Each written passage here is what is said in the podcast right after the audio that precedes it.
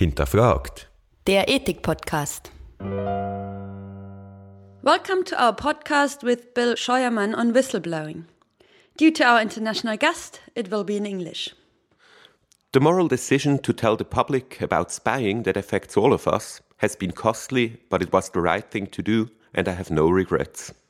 This sentence is part of a statement which Edward Snowden gave to human rights groups at Moscow airport on Friday, July 12th in 2013, after he had made public the secret NSA spying activities.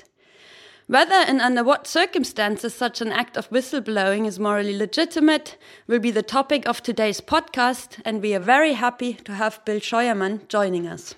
Bill Scheuerman is a professor and graduate director at the Department of Political Science at Indiana University Bloomington. He has published several pieces on civil disobedience and whistleblowing, including an article on the case of Edward Snowden in Philosophy and Social Criticism, as well as a piece on the anti-legal turn in recent theories of civil disobedience that was published in the Journal of Political Philosophy. Bill, thanks a lot for joining us. Thank you very much for inviting me. Bill, Edward Snowden is a hero to some, a traitor or a criminal to others.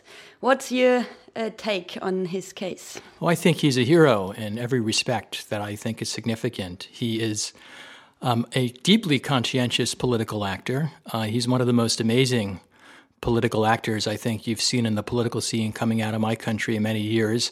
Uh, I don't know if you know this, but he basically has educated himself. He went to an American high school, never went to a university but has clearly read, as far as I can tell, many of the great texts about civil disobedience and has clearly modeled his actions on some of these great figures in not just American history, obviously, in global history Gandhi, Martin Luther King, and so on.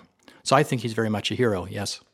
You said that uh, he was motivated by moral considerations, but I guess even if we assume that's correct, many people will say, well, people can't just break the law because they think it's the right thing to do.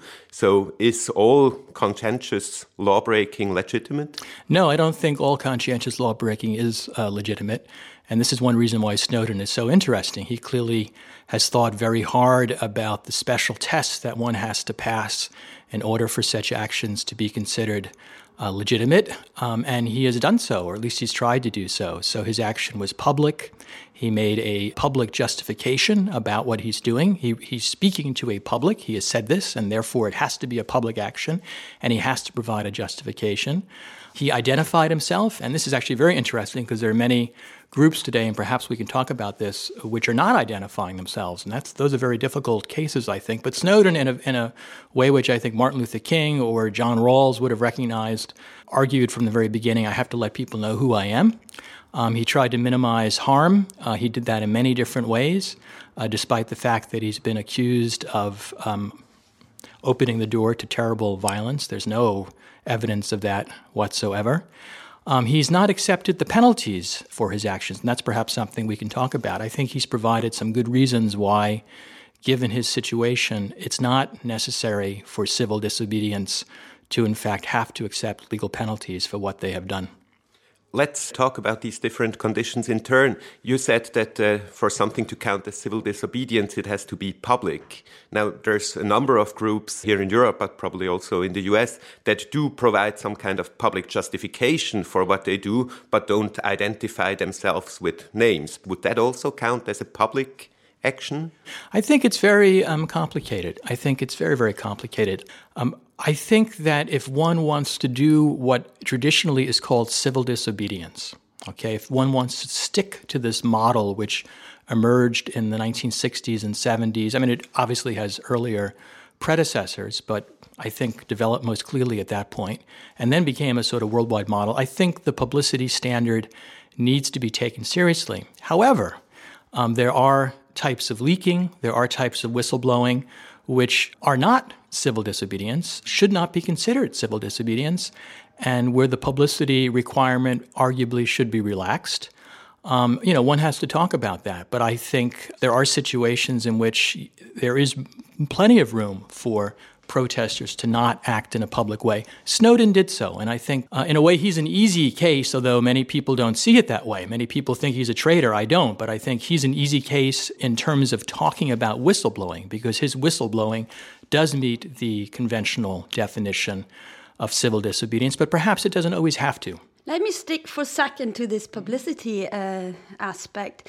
Why is it that it's so important? Because you said sometimes people might not be able to act publicly, and we can think of the case of people freeing animals. They wouldn't be able to do so if they said we are going to do that. So, what is it about the publicity that's so important? Yeah, I guess two things come to mind just very quickly. Um, one thing is, I do think uh, the publicity standard is crucial if one is going to try to convince one's fellow citizens that one's actions are legitimate. And to the extent that civil disobedience is not just morally conscientious action, it's morally conscientious action which is about changing public opinion.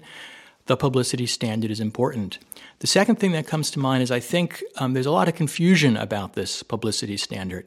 And I think this is where we have to go back and basically blame some of these liberal philosophers who wrote about civil disobedience. So, for example, the idea which people find in Rawls that one has to announce the action ahead of time perhaps even warn the police. I mean, that seems to me to be a very truncated interpretation of what this publicity condition requires. And a lot of the criticisms today in the debates that are taking place, um, I mean, my friend Robin Celikates, I know you interviewed him, he's been worried about this publicity condition. And I think his concerns really are about the narrow way in which they've often been understood you know, even anonymous. I mean, that's that, that's a very interesting thing that's going on, because yes, I mean, the particular individuals are oftentimes it's hard to figure out who they are. Although some people say one can do that. So in that sense, there's not you know the publicity conditions not being met, but they are making the group is making very public statements about what they're doing. You know that in a way does arguably meet that condition. So I think you have to. Um, you know, think about it as uh, it's a normative standard, but it's a normative standard that can take a lot of different forms, and we shouldn't forget that. Let me get to another aspect. Edward Snowden made public severe violations of individual rights. How wrong does a law or a public policy have to be in order to justify civil disobedience?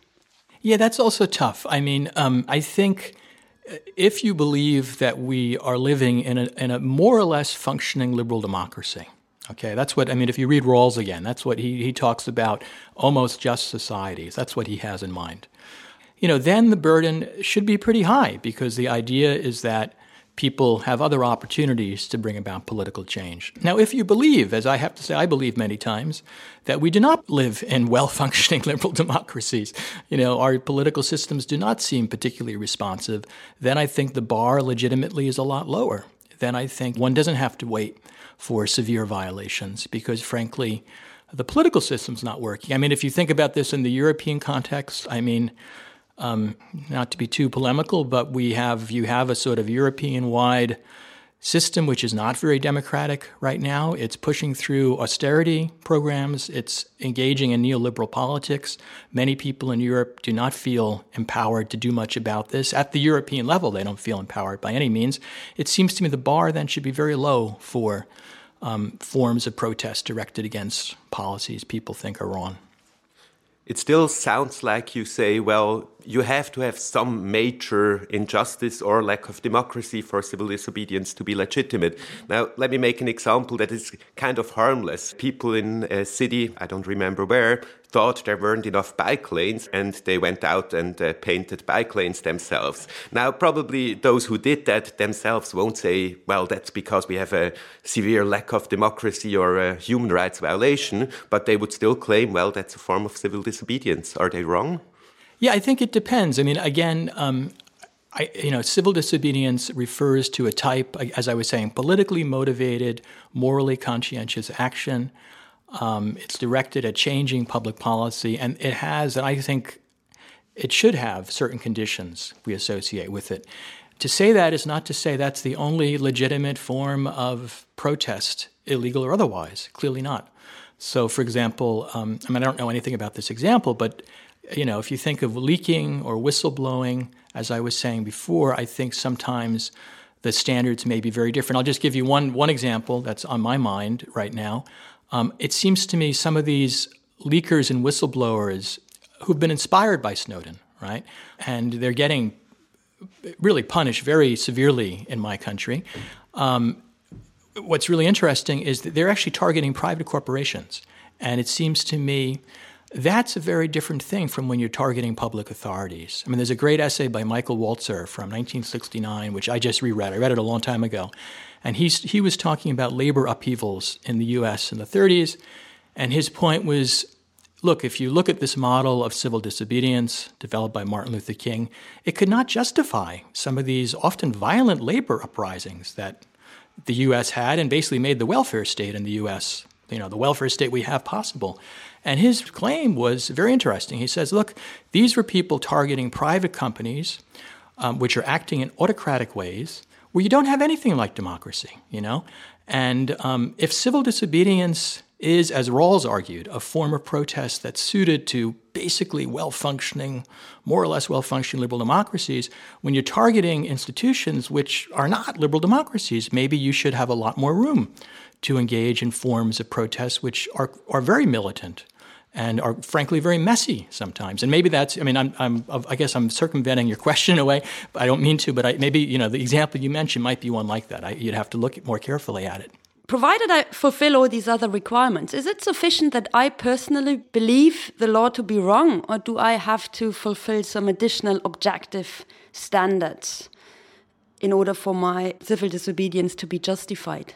It's a tough question. I, th- I think that's the point of this traditional model of civil disobedience that it's not enough for me just to feel the law is unjust. I have to, by meeting these various conditions, by making arguments publicly, by acting in a nonviolent way, uh, and so on. Uh, one is, you know, one is speaking to others, and also that one is trying to show that one fundamentally is committed to not the reality of the law, but the principle of legality. So part of me wants to say, um, not part of me, but I think the answer has to be no. Um, the danger with just saying no is we do have these examples of these you know, excuse the cliche, great individuals who said, um, I can't do this, you know, I, um, ich kann ja nicht and I'm not going to do it. And, um, you know, nonetheless, uh, Thoreau is another example. I think Snowden's an example. I mean, he's very interesting. I, you know, I think he sat in front of his computer and his conscience really bothered him, and decided he had to do something. Even surprised his girlfriend. She was stunned, so she he didn't even talk with her. You know, I mean, it's really amazing that he could do this. Um, but nonetheless, even people like that have tried to make public arguments and have tried to show that this means something for the rest of us. So there are still some other conditions, I think. You've mentioned a number of criteria for civil disobedience that Edward Snowden has met. There's one criterion that's often mentioned in literature that he hasn't met, namely, he hasn't uh, faced a court and he has evaded his punishment. Is that a problem? I've struggled with this because um, it's also very complicated. Now, if you look at the reasons why various people, both activists and then philosophers, have claimed you have to accept legal penalties, they turn out to be very complicated again. And I think, again, there's a, a fundamental normative idea which then unfortunately gets reduced to this kind of textbook thing you have to do. And the normative ideal, which I think is very important, is to say, I respect the principle of legality.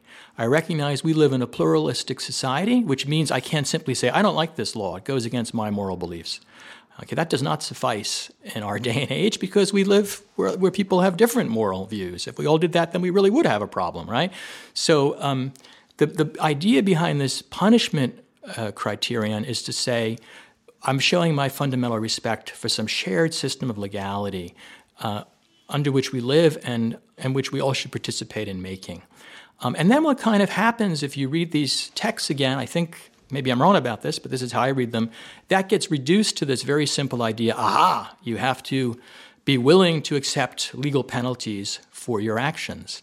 And I think we should worry a little bit about that reduction because there clearly are cases in which it doesn't make sense. And I, I just very briefly on Snowden, um, I mean, Snowden has never in principle said that he should not face legal penalties. This is very interesting. Another way in which I think he's very thoughtful.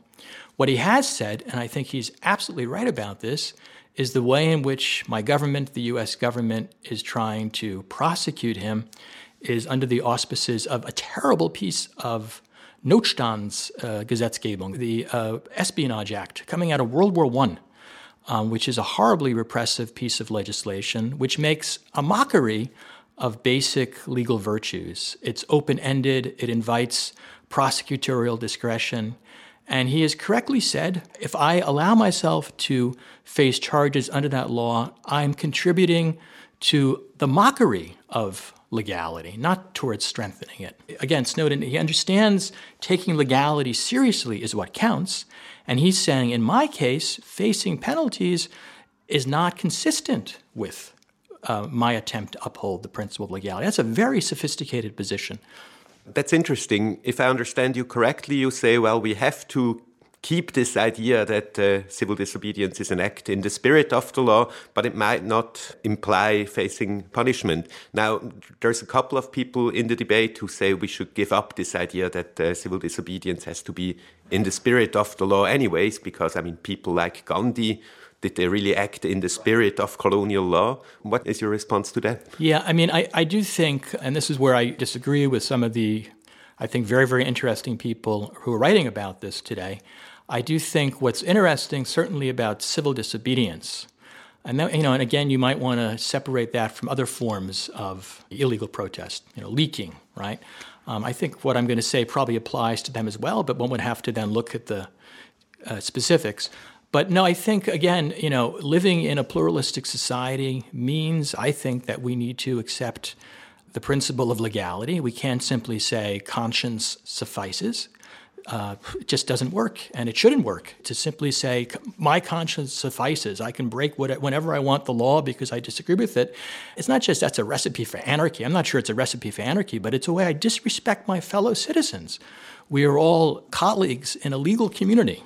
So I do think this notion of legality is crucial. Um, having said that, I think it's a mistake. And this is where it also gets, I think, very interesting. If you look at the debate, um, what I just said, Martin Luther King said. He, Martin Luther King many times made these very legalistic claims about what his form of civil disobedience entailed. And he also said things like, we need a system change, we need revolutionary change. And I, I found this very interesting because I think he understood respecting the principle of legality is not the same thing as saying, I'm supporting the political and social status quo. And in, in this debate, I'd say both liberals writing about civil disobedience and both radicals writing about civil disobedience, I think, miss that. So the liberals will say, um, yes, one has to accept this principle of legality, and that means you're accepting the constitutional status quo. All right? So civil disobedience is not about radical change. And then radicals, in a weird way, will often do the same thing. The consequence they draw, however, is a very different one. They say, well, therefore, all that legal stuff, let's get rid of that because we want to model a civil disobedience which generates radical change. It's a long story, but last summer I was rereading a lot of Martin Luther King thinking about this, and I, f- I found he was extremely insightful in terms of understanding how arguments about legality can, in fact, have very, very radical consequences. The principle of legality, again, it's an abstract principle which doesn't have to determine your loyalty to the existing legal system, particularly when that legal system violates the principle of legality, when it's filled with arbitrary, discretionary decision making which favors power holders over citizens. To really understand that, we have to better understand what legality means in this context. It can't be the system which we have because that wouldn't allow radical change. So does it mean more than morality then in the end? Yeah, it's a really difficult question, and I, and I have to admit I'm still struggling with this. And here's one reason why it's difficult is if you look at people like King, who saw legality as potentially being quite radical. Uh, another example, I just came across this um, the radical abolitionists in my country, opponents of slavery. They also were very legalistic. Uh, we get a lot of that in the United States. They're, they're also very radical. You know, they, they wanted a, a, an overthrow of the 19th century slave republic. essentially. And they thought you could both be legalistic and radical as well. Um, in both the case of the radical abolitionists, the opponents of slavery, and in King, a lot of the arguments are natural law arguments. They are arguments which are indeed, you know, it's a highly ethical, moralized notion of law. Now, I, again, as you heard me say, I think we live in, uh, I hope we live in a pluralistic society. Those arguments become problematic. I also can't just say, oh, my view of natural law is whatever. Everyone should live like we live here in Prince. That's the Prenzlauer Berg principle of, of natural law. That's not going to work. It's not going to work in Indiana. I'll tell you that. So, you know, so that's not going to do it. So you you need to have so you need to have a conception of legality which isn't ethically and morally overloaded in that way. And the argument I tried to make, and maybe it doesn't work, is to say even if one takes a more minimal conception of legality, if one focuses on these conventional legal virtues, generality in the law, equality before the law, um, clarity, publicity, and so on, I think that idea of law itself can oftentimes pose a challenge to the existing political and social order. The guy who made this argument, it's Martin Luther King makes that argument, I think, and also another person I'll just mention. The name is the the Frankfurt theorist Franz Neumann, who wrote a really interesting piece on civil.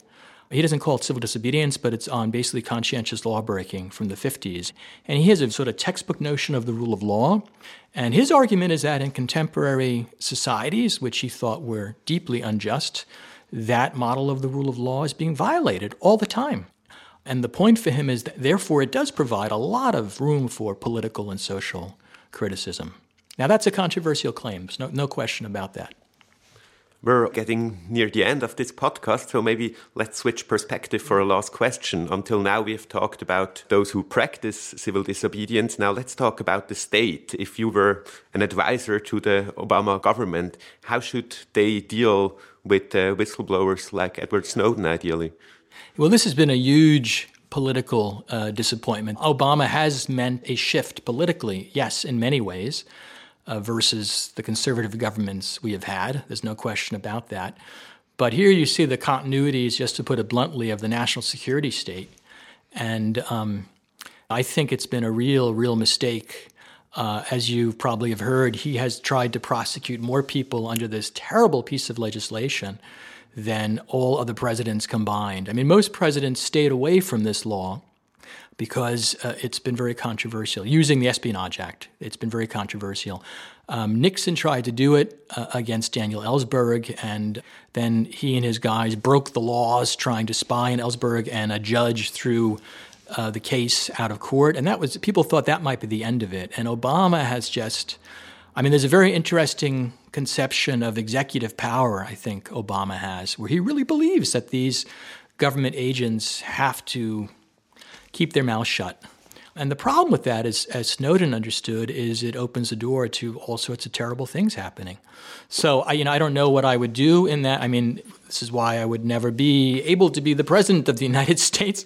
But I would think we need to take apart the national security state and rethink American foreign policy. Until that happens, I am unfortunately somewhat pessimistic that you're going to see major improvements in terms of how my government's acting in response to these protesters. And that's really unfortunate because Edward Snowden has made a huge contribution to not just democratic debate, but also in, in terms of getting people to think about what legality requires in a society that at least claims to be a, a decent society. Well, thank you very much for this interesting conversation. Yeah, thank you very much. Appreciate it.